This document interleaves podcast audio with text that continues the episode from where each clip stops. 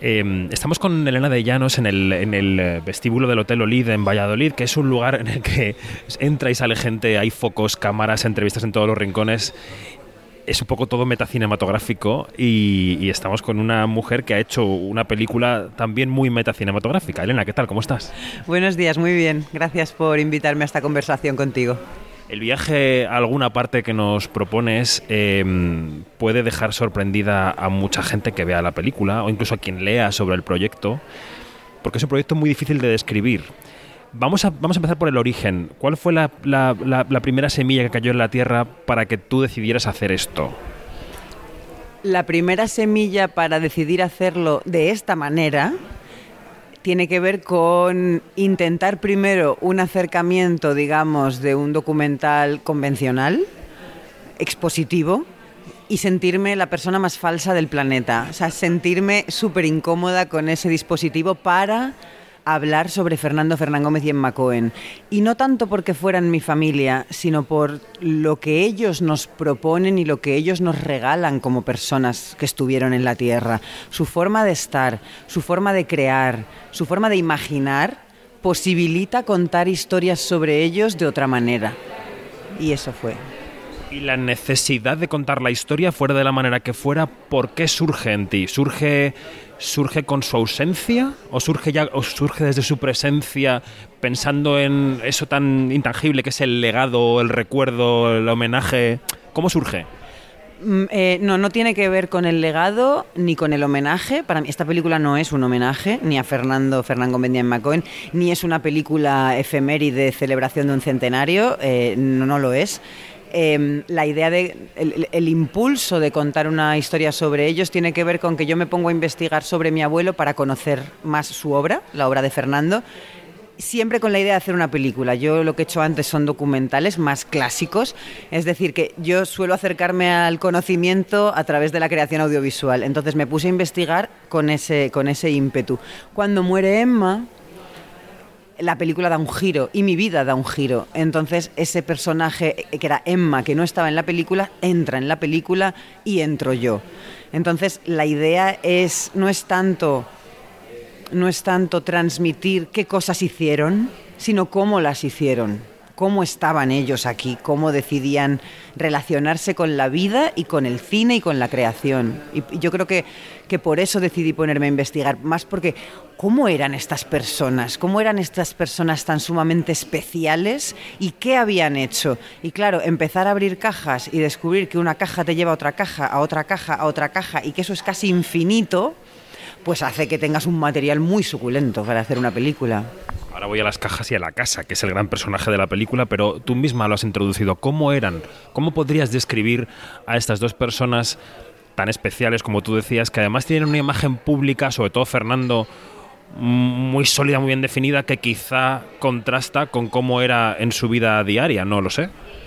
Hombre, si la imagen definida es la de Cascarrabias, pues desde luego que contrasta porque él no era eso. No lo era, pero hables con quien hables. Hablas con gente que lo entrevistó en general o profesionales del sector, de los sectores en los que trabajó. Él, pero él era igual en la intimidad que en el trabajo, es decir, era honesto, era fiel a sí mismo, que eso es algo que yo valoro mucho y que veo poco él no tenía miedos y vergüenzas a mostrarse tal cual era, ¿no? Que ojalá todo el mundo se mostrara como es, mal que le pese al que sea, ¿no? Entonces, ellos eran auténticos, eh, auténticos respecto a sí mismos.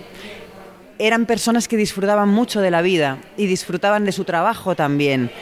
Y que no podían parar de crear, eran, eran creadores todoterreno. Entonces, ellos creaban porque es lo que les pasa a los verdaderos artistas, que crean porque tienen necesidad de crear, no porque lo vaya a ver alguien o porque le vayan a premiar, sino porque no pueden hacer otra cosa. Y en ese crear y crear hubo cosas que salieron adelante y muchas cosas que se han quedado ahí, proyectos que no llegaron a realizarse, claro. Entonces yo diría eso, sobre todo la fidelidad a sí mismos, la libertad que se, que se consintieron dentro de lo posible y la necesidad absoluta de crear. Claro, tú todo esto lo encuentras, supongo que lo intuyes, lo conoces, lo escuchas durante eh, los últimos años de sus vidas, pero lo encuentras y lo, y lo casi que lo descubres cuando tú te mudas a esa casa, ¿no? Sí. Claro, yo con Emma en vida empiezo a, empiezo a investigar y ella me da acceso a ese archivo, pero ahí apenas unas pinceladas de lo que podía haber ahí. Cuando Emma muere y me instaló en la casa es cuando verdaderamente digo, vale, ahora remángate en serio y a ver qué hay aquí. Y claro, eso es un, pozo sin fondo porque cada cajón que abres, o tú crees que has terminado y vas a un cajón de una mesilla recóndita y aparece un storyboard ahí suelto, por ejemplo, ¿no? O aparece un cuaderno con notitas sueltas, con ideas para un proyecto, o simplemente con genialidades que se le ocurrían a Fernando y que decía, ah, pues las voy a anotar, que probablemente él diría es una estupidez, no una genialidad, pero luego para los demás es una genialidad. claro.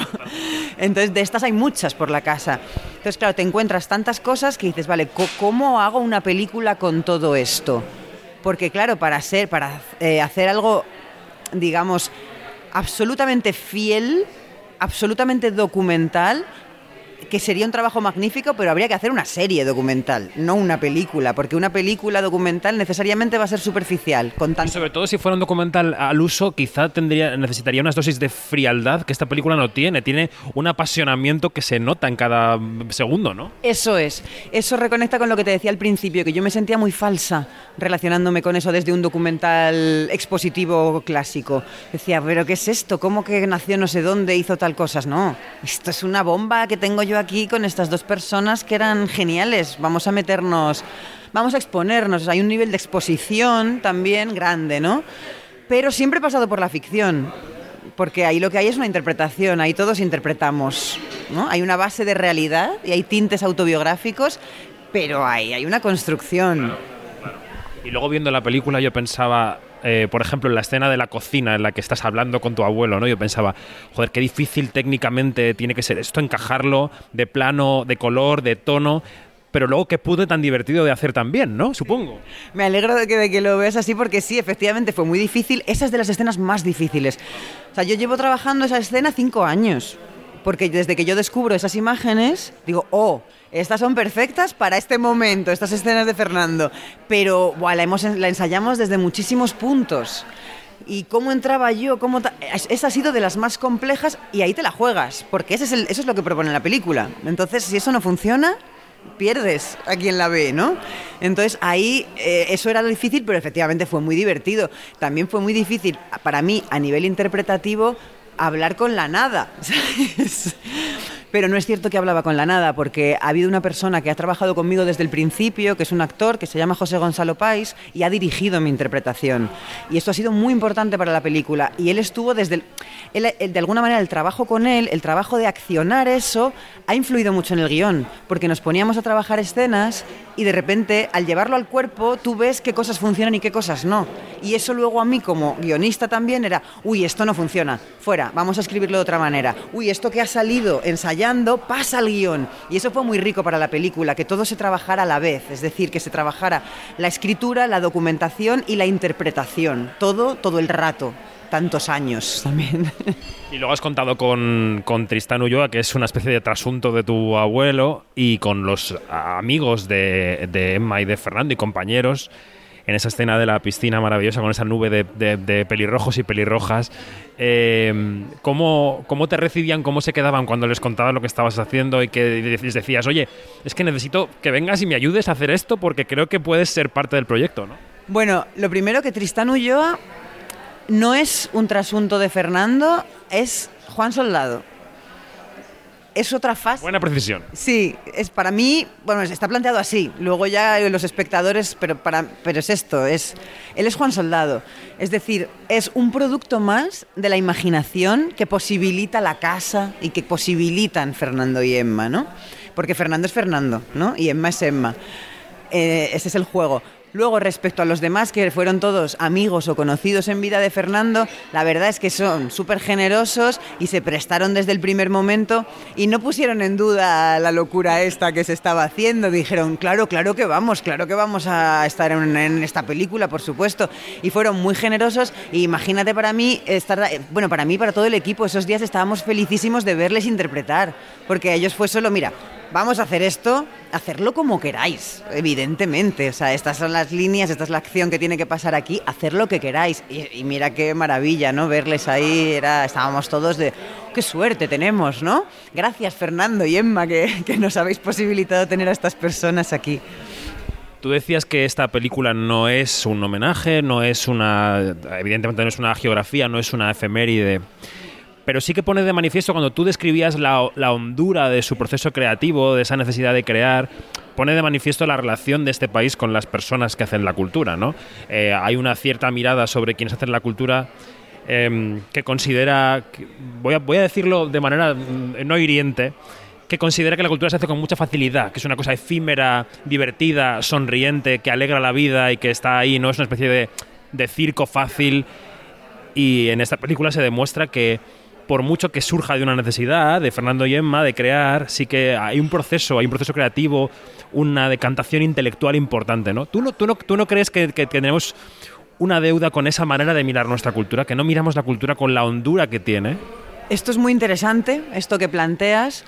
Porque claro, es que es un trabajo, hay mucho trabajo en la creación, no es, ay, qué divertido, o sea, claro que ojalá que el trabajo que hagas te produzca placer, pero es un trabajo un trabajo que además me parece que tiene una utilidad para las personas. O sea, la cultura nos hace mejores, nos hace, nos hace bien, nos amplía el universo, ¿no? Nos genera preguntas. Entonces, sí, creo que aquí pues pasa mucho esta cosa. Es, muy es muy frágil, ¿no? Ese, ese límite entre lo que haces porque te gusta y, y, que tienes que ganar dinero por ello, ¿no? Al final.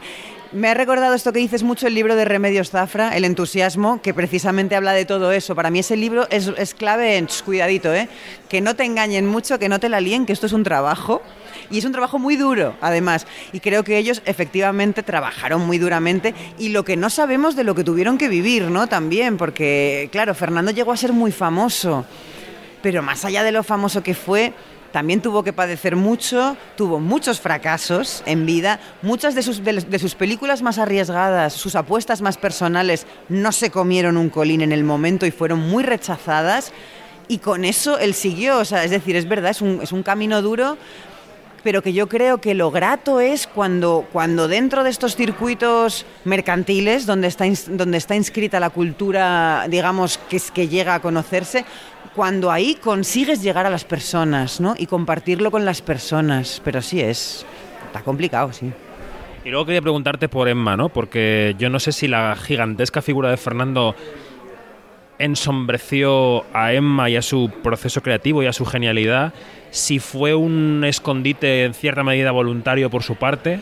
¿Cómo, ves cómo veías a Emma en vida, en vida de Fernando, en vida sin Fernando y ahora, ¿no? ¿Cómo, es, cómo describirías a Emma? Pues en absoluto fue ensombreci no fue para nada ensombrecida. O sea, es decir, ella, ella no había quien la ensombreciera, ella era ella y ella era como quería ser. Entonces, a Emma nunca le interesó figurar, ¿no? Que es algo que también mencionó en la película, ¿no? O sea, ella no necesitaba que nadie le restituyera nada ni que nadie la pusiera en ningún lugar, porque ella era libre con ella misma y hacía lo que quería hacer.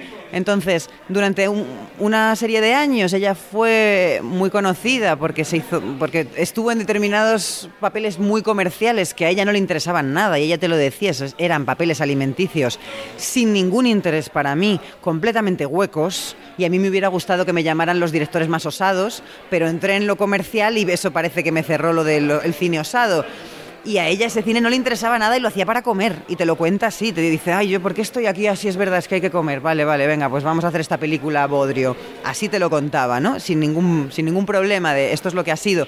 Pero al mismo tiempo, como siempre fue escritora y una ávida lectora, pues escribió un montón de novelas que, por supuesto, muy poca gente conoce. Pero, pero ella tenía este impulso y ella creaba. Entonces, al lado de Fernando, lo que pasa es que se encontró con otro gigante y ella no tuvo ningún problema en compartir esa vida sin fama, porque no le interesaba la fama en, absoluto, le daba exactamente igual. Ella, otra cosa que decía es, que a veces parecía que uno viene aquí como a, a, pisar a los demás, a estar por encima, a ponerse en primer lugar, y dice, es que la vida no va de eso y entonces estaba tranquilísima con eso. Cuando muere Fernando, yo tengo una relación mucho más estrecha con Emma de la que tenía, digamos que nos hacemos como todavía más amigas y sigue en esa línea de Emma siguió creando. Cuando murió, pues conseguí publicar su novela póstuma, Asuntos Interiores, que ella estuvo escribiendo hasta el día antes de morirse prácticamente, ¿no? Ella seguía viviendo, disfrutando en lo posible y trabajando. Y a día de hoy, a mí lo que se me queda es eso, de ambos, de qué bien se lo pasaron, cuánto consiguieron reírse de la estupidez reinante en este país y cuánto consiguieron sortearla también, ¿no? A base de juntarse con los amigos, de ser solidarios con los demás y de hacer lo que les apetecía hacer. Y ya para acabar, Elena, eh, claro, esa casa es un personaje brutal. De esa casa se cuentan muchas historias, muchas conversaciones, muchos, esas paredes tienen muchos ecos. No sé si sientes la responsabilidad de continuar, de continuar haciendo que esa casa siga siendo un centro de creación y de miradas de la cultura, no sé. En un primer momento, hace cinco años, cuando me instalo, sí, sí, sí me lo planteé, porque yo lo que sí que he hecho es inventariar todo lo que ha, quedado ahí. O sea, digamos que el, el proyecto que el primer eje y el motor es la película, pero al yo meterme ahí y empezar a encontrar tantas cosas, me empiezo a plantear, digo, uy, esto, es, esto se ramifica. Pero pasada una primera etapa en la que me doy cuenta de en qué país vivo, a este, en este sentido, digo, uy, uy, no, eh, no, no, no. Yo cuando acabe la película y consiga que el archivo sea de acceso público y que sigan saliendo los textos de Fernando y de Emma, esto tiene que terminar, porque yo también tengo que salir con mi mochila para otro lado cuando acabe. Bueno, pues eh, nos, encantará ver dónde, dónde acaba tu viaje a alguna parte después de esta película, pero de momento esta película ya los tienes, así que gracias Elena por la conversación y suerte con la peli. Mil gracias a ti, ha sido un verdadero placer David, de verdad.